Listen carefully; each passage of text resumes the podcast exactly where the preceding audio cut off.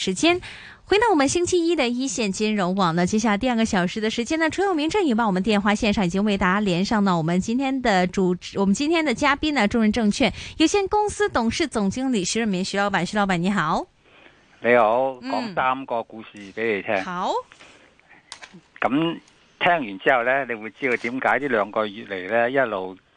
睇嗰個股市，然後介紹股票俾你買咁啊。嗯第一個故事，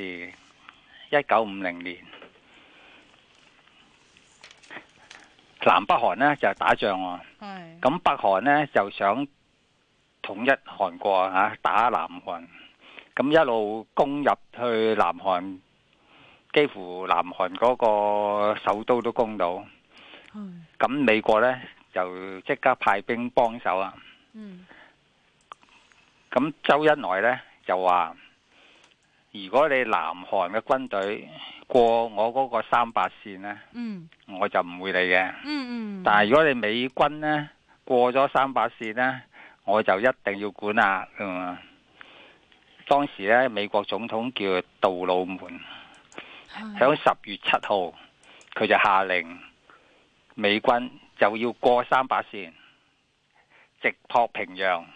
嗯即係要打翻轉頭，打去嗰個北韓嘅首都咁啊！果然呢，響十月八號呢，吓、佢嗰啲美軍呢就攻過三八線啦。系，咁中國呢，就於是派派兵進入北韓，就迎戰美軍啦。一兩個一埋牙呢，美軍啊節節後退，嗯退翻三百線後面。一過三百線後面呢，中國軍隊呢就停唔打啦。咁南北韓到而家都係雙方無事，因為有呢個三百線。呢、個故仔第一個故仔講完啦。係第二個故仔，一九五九年，印度呢就恃住有美國撐腰，嗯成日都喺中國嘅邊境嗰度咧搞搞震啊！嗯又把中國啲地方呢，就起佢哋嗰啲哨站，佢哋軍人呢，就叫據點啊，百幾個據點，同埋好近嗰個中國嗰啲哨站嘅。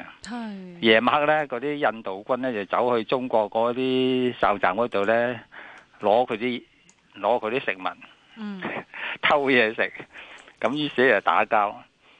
打交呢，但係中國北京政府呢，就唔准中國軍人還手嘅，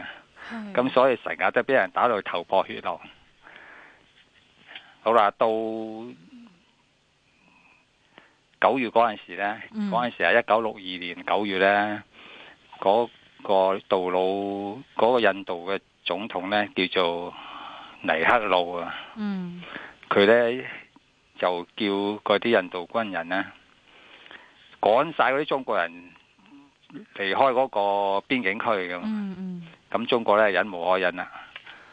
佢呢就話：如果你再咁向前行呢，我哋一定要出兵啊！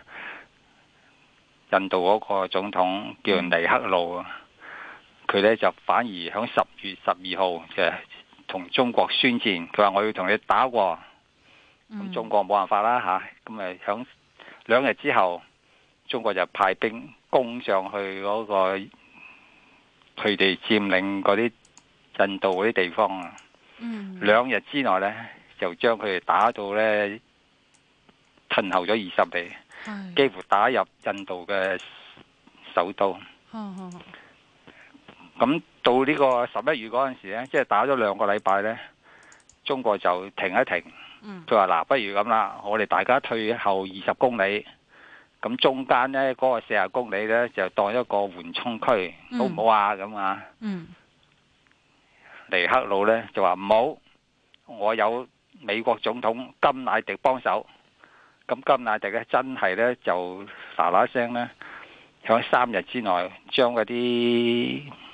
武器啊、彈藥啊、通訊啊、運輸機啊運去印度。嗯幫手打啦。咁冇辦法啦，唯有照打啦。好啦，一個禮拜之後呢，又開戰啦。中國就係進攻，三日之後佔領咗嗰啲邦迪拉震啊，又幾乎打入新德里添。嗯嗯好啦，過咗跟住呢，中國又停手啦。將個當時我嗰陣時讀緊小學嘅，我睇嗰啲誒圖片呢，嗰啲當時電視都有嘅，是，嗰啲印度軍呢，舉手投降，嗰啲武器啊咁啊擺晒喺個地下度。咁中國呢，就係贏咗之後，亦都係還翻晒嗰啲武器，亦都將嗰啲印度軍呢嗯即係唔當俘虜啦，全部送翻晒去印度。咁呢場仗呢，又完咗啦。第三個故事，係一九七九年，話呢一場呢就犀利啦。越南呢，嗯因為有好多嗰啲美國嘅武器嘅，所以呢，佢好強啊，嗰啲軍人好強，打入去柬埔寨。嗯跟住呢，就要搶中國嗰啲邊境嗰啲地方，中國忍無可忍，就向印度講啦：我而家要出兵，呢一場仗呢，就叫做懲罰性戰爭。嗯嗯咁響三月四號開始啊，佢呢就會進攻，攞咗幾個山頭，又係打到幾乎呢越南首都河內。咁呢個時候呢。係中國呢就話，而家懲罰性作戰嘅目的，我已經達到啦，嗯所以就撤軍。咁就於是撤軍。撤軍嗰陣時呢，佢沿途呢就攞翻，因為打仗佢哋對方輸嗰陣時咧，有好多啲武器啊嘛，嗯有好多啲糧食啊嘛，係嘛？哦佢沿途咧攞走晒，運翻去中國。點解呢？點解印度呢就唔攞啊，俾翻佢，而越南呢就攞走晒呢？嗯嗯同埋炸爛佢嗰啲軍事設施。嗯原來呢就係當時越南同美軍打仗嗰陣時呢，嗯中國係俾嗰啲大米啊、糧食啊，同佢起嗰啲建建築物啊咁啊，係係係全部都係中國出人力物力去幫佢嘅，竟然恩將仇報，所以咧就好氣憤啊！沿途咧就將佢打爛晒，攞翻晒走，一件嗯一件不留。好啦，三個故事講完啦。嗯嗯呢個故事話俾我哋聽咩嘢呢？原來中國政府呢，乜都得，你就算咩貿易戰、銀紙啊嘛，俾你着數冇問題。但係關於領土、關於國家安全，嗯佢係絕對唔會退讓嘅。咁所以如果諗睇到呢個問題，大家因為驚而驚個股市呢，咁就係錯誤嘅。因為中國喺呢一方面絕對唔會退讓嘅，包括香港一樣，所以咧我對嗰個股市呢就好是有信心嘅，即係利用危機嗰陣時呢就係、入市啦，嗯即係高手呢就會利用危機嘅嚇，係新手呢就驚危機就逃跑嘅。故事講完啦，好啦，嗯都係例行公事啦。講完故 事就係介紹股票。是上次呢就介紹一六八啦，上個星期一對沒一嗯六錯八今日呢就歷就係、變咗係歷新高嚟嘅喎，嗯啊呢兩年嘅新高啦。係咁而家股市升咗咁多，咁誒有乜嘢好買呢？咁嚇、啊嗯誒呃我發覺呢，二六七啦，咁都都係十分偏低嘅。咁因為呢只股票呢，十八年裏邊年年派息嘅，誒上海佬嚟嘅。咁佢而家七個幾人錢呢，差唔多有六厘息喎，話都幾好啊。咁呢個公司做緊咩嘅呢？雜不楞都做，嗯有銅啊、鐵啊。啊對澳洲嗰啲啊，嗰啲咩哈薩克斯坦走去石油啊，佢有中國係有中信銀行啊，有保險啊，有中信股票行添，嗯咁又有地產啊咁樣，上海好多地產嘅浦東啊呢周都有嘅，係即係雜崩有。咁點解又要搞嚟雜崩呢？嗯因為我覺得個股市係見底，成個歐洲好，成個世界嘅經濟呢已經係見嗯底。如果既然既然見底呢，佢揸咗咁多股票呢，就應該係有着數嘅。好啦， OK 仲要唔要聽故事啊？你問問題先啊，即是係啱我們先問一下夠時間問題吧，因为当然徐老板的一些的故事，很多听众啊都非常喜欢。但是如果说把这些的故事放在现在一个经济上面，例如说，比如说刚刚徐老板也说，呃，中国对于这个领土完整方面的话，非常的着重，而且呢也不会放过任何的一个在这样的一个相似的一些的机会啊。所以在这样的一个情况之下的话，如果说我们对于这个本土的一些经济不用担心的话，是不是也可以呃转化为来说，就是我们现在其实可以对于呃中国的一些的内需，或者说相关的一些的线上的一些的股份，也可以抱有信心呢？比如说有听众啊，有实际的一个感受，就是说呢，他看到有一些的屋村啊，越来越多的屋村去加上一些的呃网上购物之后，就是可以放在一些的柜里面去储呃拿货的那些储物柜，他看到这种情况越来越多了，是所以想问一下徐老板，这种涉及网上购物的一些的科技股，是不是仍然值得投资呢？如果说我们看到像是这样的一个全球，甚至说中国现在这样的一个情况来说的话，呃，中国政府会支持说不同的一些的民间的一些需求，不会让就是说这个整个经济来说的话有如此大的一个外来的一个侵袭的话，这样的一个情况，我们是不是应该更加看好内需，尤其是这种网上购物的一些的股份呢？嗱，誒中國內需咧，佢係而家即係仍然仍然有好多個空間上嘅，譬如美國咧，嗯，八八成嗰啲內需已經係飽和啊，但係喺中國唔係，啊而家先先至開始，仲有大把空間上。啊咁嗰啲櫃咧就有嘅，佢周圍都有嘅，譬嗯如北角咁樣啊，我有朋友喺北角咁樣，佢買咗嘢咧，佢喺北角嗰位走廊嗰度，佢係有哦整咗啲櫃咁啊。而家好周圍周圍都對對整㗎啦，呢個对，咁啲同埋網上買咧就係幾方便同埋平啊。嗯，爭好遠嘅，同嗰、個嗰陣市面賣嗰個價錢。而家唯一就係大件嘢唔得啫，譬如你喺香港買雪櫃啊唔得啊，係嗯咪啊啊？，对对但係对，喺喺國內就可就以可的，以啦嚇。对对對，咁國內嗰個經濟係完全冇問題嘅，佢、嗯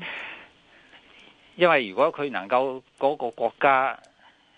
秩序良好嘅話呢嗯佢發展經濟咧就一定係順利啊嘛。嗯咁你睇下，正話講嘅三個故事係幾廿年前嘅事喎，嗯幾廿年前佢都能夠保護到自己嘅國家，何況現在呢？佢係年世界排第二嘅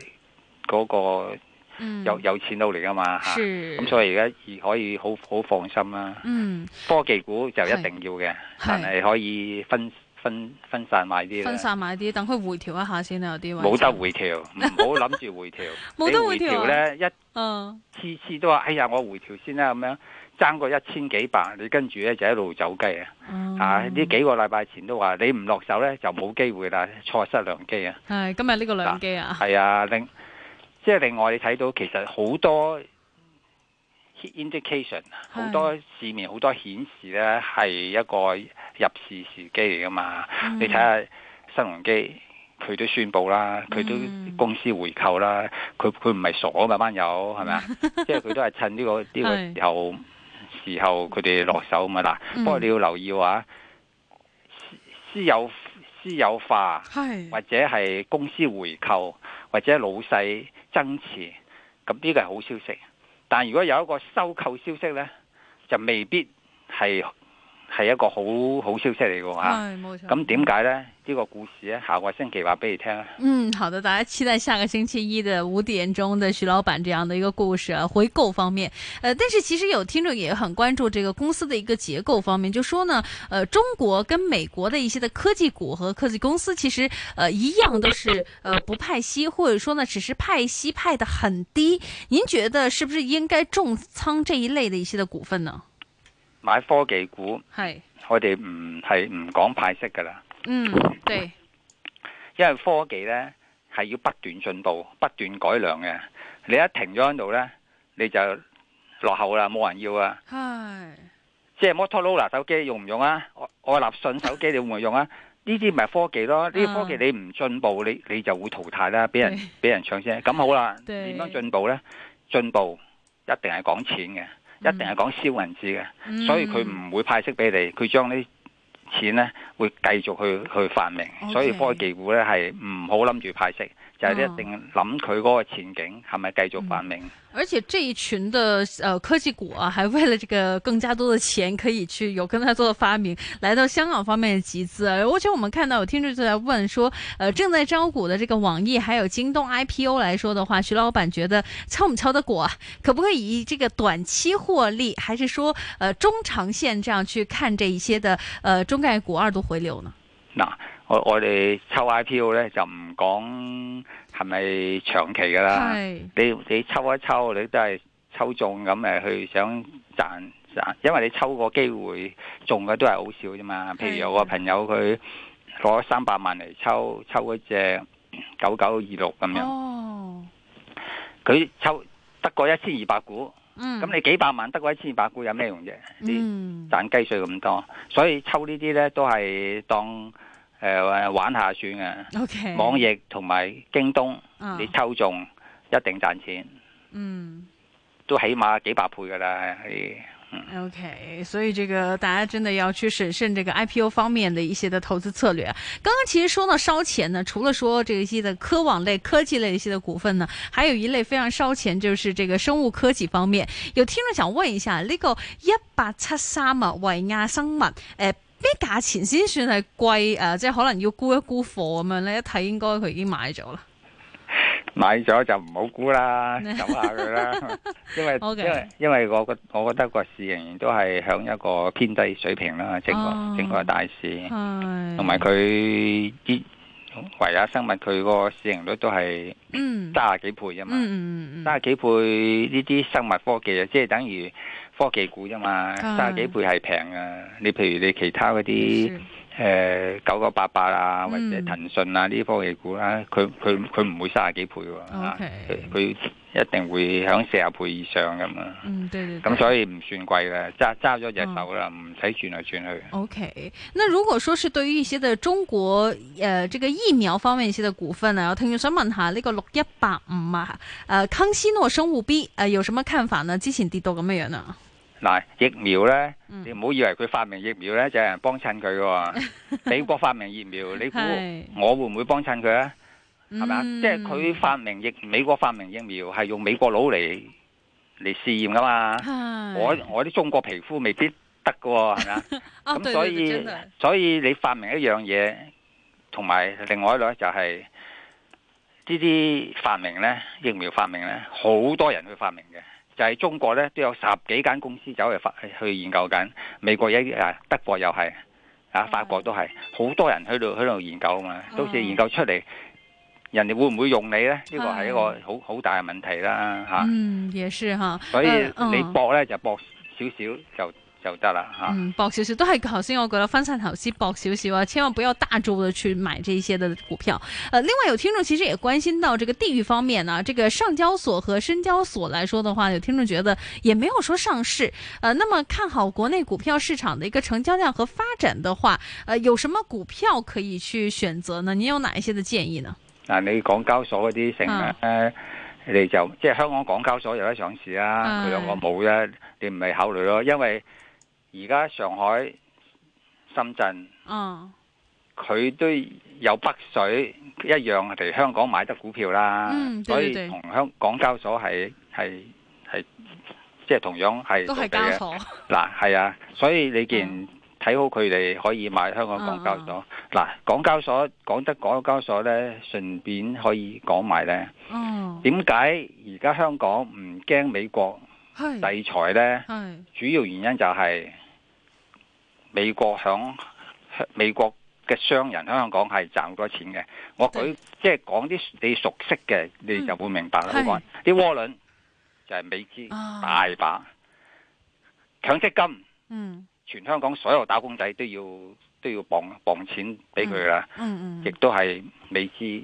哦主要嘅主要嘅是舊紅證。是，跟住債券嗯嗱，咩叫債券？你唔明啊？迷你債券明唔明 啊？迷你債券都係美國資金嚟嘅。你諗下佢係喺呢啲地方啊，啊。賺幾多錢呢？嚇、一隻慘係咁嚟炸炸炸嗯哦撐集咁咁嚟炸，所以佢點會點會放棄你香港啊？ OK，啊嗯，是，港元。嗯，刚刚其实说到这个港交所方面，有一位年轻人呢，想问一下徐老板，就说自己未有持货，但是想看一下三八八什么样的一个价钱比较合适去买入呢？我们看到今天其实最多到这个二九，呃，这个二九。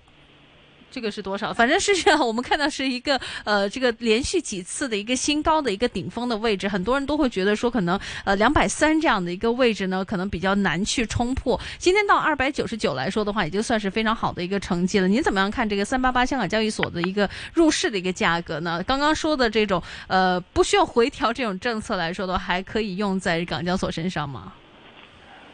買啦，你照買啦，佢廿八23歲呢買個位都買，買 係，因為佢有前景啊嘛。啊，即係咁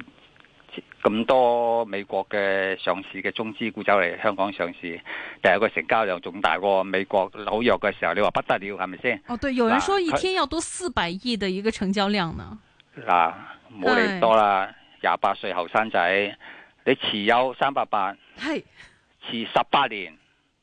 當你四廿六歲系放出去，銀銀腳過快樂嘅退休日子。 ，OK OK，呃，今天来说，我们看到港交所今天表现也非常不错，收市升了十二块六，呃，正式收市价为二百八十二块八啊。今天这个呃二百八十九分这个这个位置来说的话，也有很多人觉得说这个非常吸引的一个放手的一个位置。那么这个港交所方面的一个投资前景来说，刚刚徐老板也说，未来的一个呃冲击还会有很多的一些的。利好的一些刺激的消息，但是来说了，呃，上个星期其实徐老板曾经提及的这个内地的一个券商股啊，应该减持。有听众想问一下，呃，这个原因是什么呢？其实没能够太过于理解。还有三十秒左右时间，嗱，我冇話減持啊，哎，買少少好啦，买少冇買少好 多，，咁解啊，哎唔 好啊唔好誤會咗啊， ，OK，買少少唔好買多，係啊， ，OK，呃，好似亞洲水泥呢啲係咪都應該買少少咁樣繼續啦，水泥股繼續睇好？OK，噶，呢個價錢 OK。希望教育方面嘅市盈率好似比其他高高等教育股高等教育股繼續持有，繼續持有都唔貴㗎啦，而家呢個位置。唔貴。哦，OK，加碼得唔得啊？加第二樣嘢啦，都話唔好集中一一樣咯，好分的散，今天非常謝謝徐老闆的分享。剛才提到股份有持有嗎？好冇啊，好祝的，大謝家好運謝。，拜拜拜